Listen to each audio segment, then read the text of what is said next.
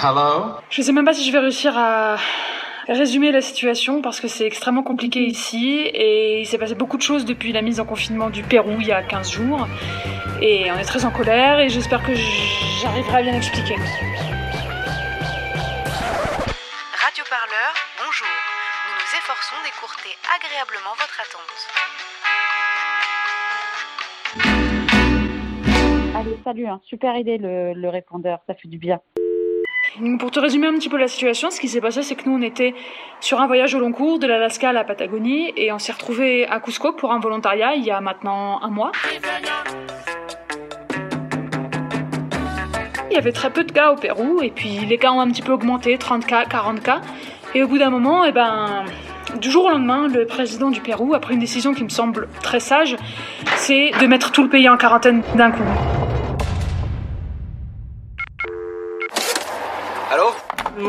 Viens vous donner des petites nouvelles croustillantes. Sachez que le territoire thaïlandais ferme ses portes à tout voyageur rentrant ou sortant euh, le 26 mars. Nous sommes le 24, je suis encore sur Koh Tao et je n'ai rien de bouquet. Habile. Et, et- et- Voilà, du coup il est probable que je reste vraiment bloqué dans l'île.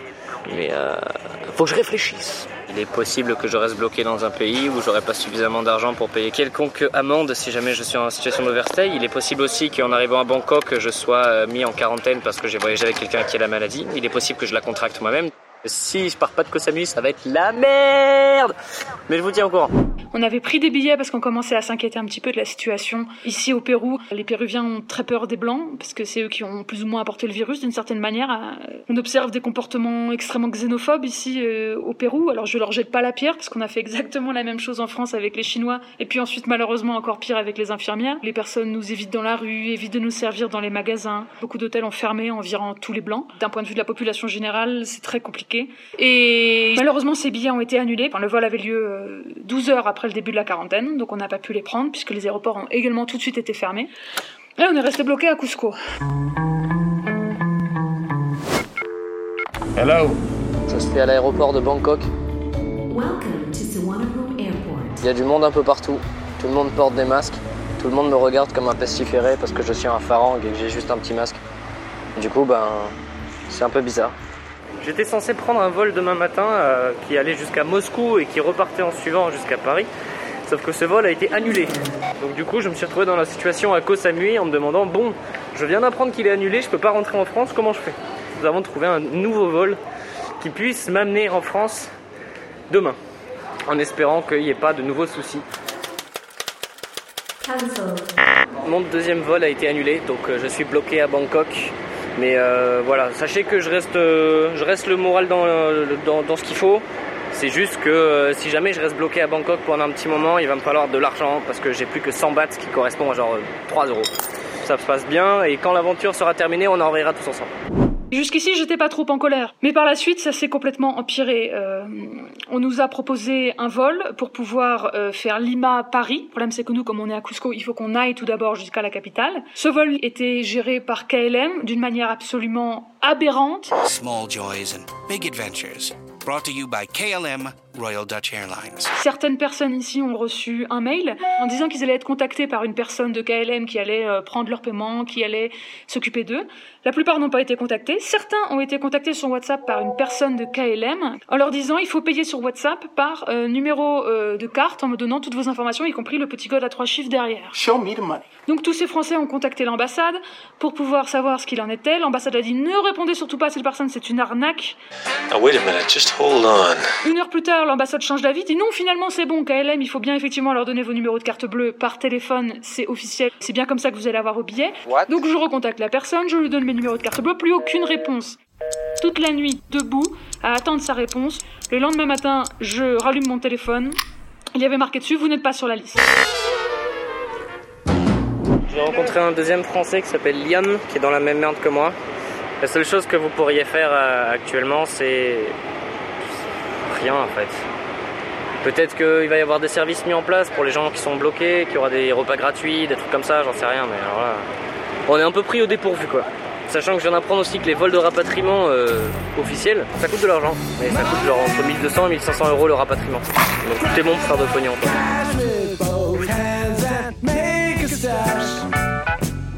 Finalement, l'ambassade fait un communiqué sur sa page Facebook pour nous dire il va y avoir un vol qui va être mis en place par une compagnie aérienne qui s'appelle Sky.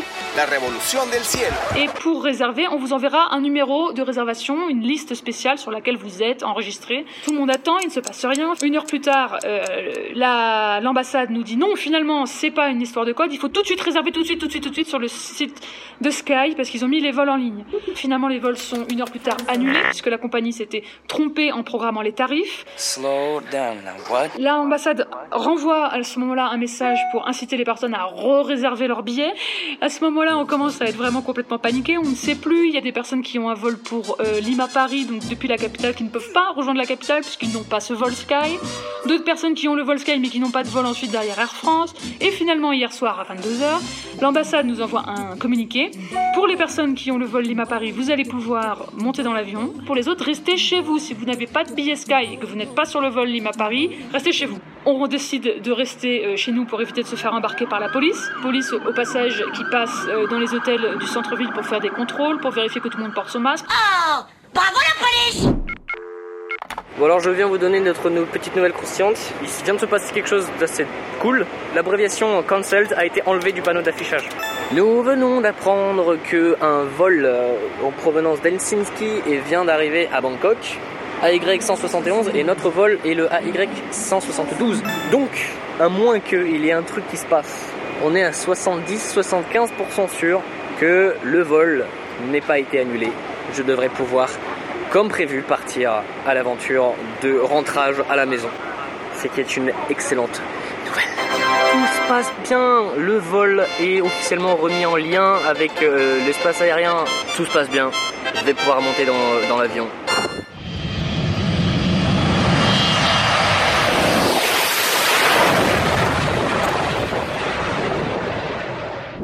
Matin, on se réveille à 9h pour voir un petit peu comment ça se passe. Les vols étaient programmés à 11h. On reçoit des messages sur un groupe d'entraide qu'on a pour les personnes ici bloquées à Cusco. Et on nous dit, mon Dieu, mais en fait, l'avion n'est pas plein. Il reste des places. Rejoignez-nous. On décide alors de partir. On boucle nos affaires en deux temps, trois mouvements. On part jusqu'à l'aéroport euh, de Cusco euh, en louant un bus privé en mode Fast and Furious. On arrive à l'aéroport.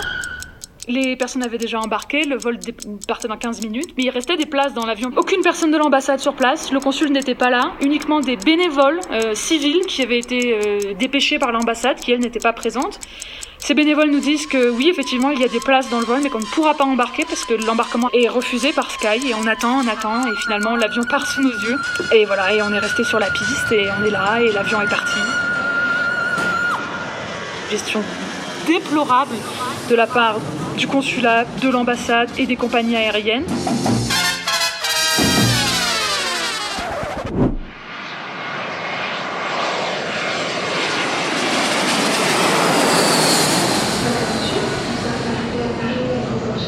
Euh, c'est combien d'heures de vol? Je sais pas, j'ai fait 15 heures. La journée a duré très longtemps, euh, duré très très longtemps.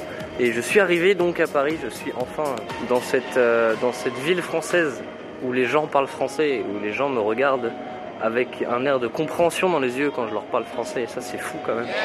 Je suis en train d'attendre mes bagages, mon sac à dos.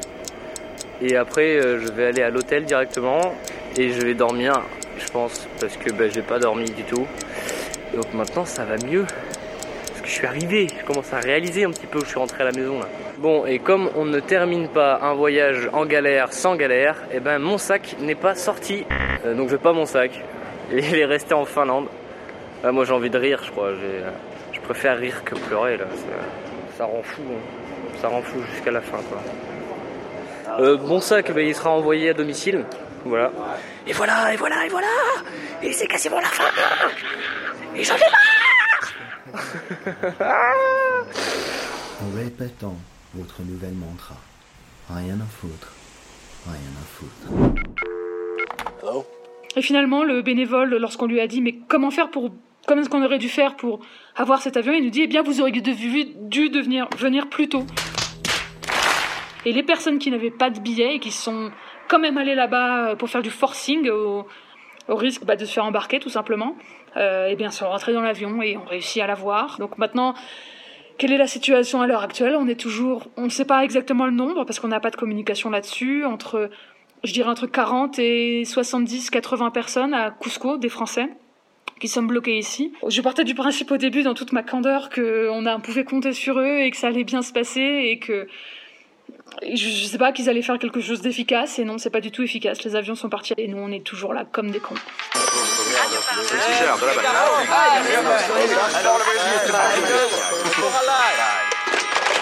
Bien, la situation est clarifiée.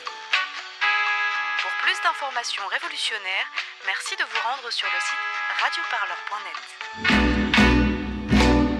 Répondeur du confinement, laissez-nous un message au 01 72 59 77 34. Plus d'informations sur radioparleur.net.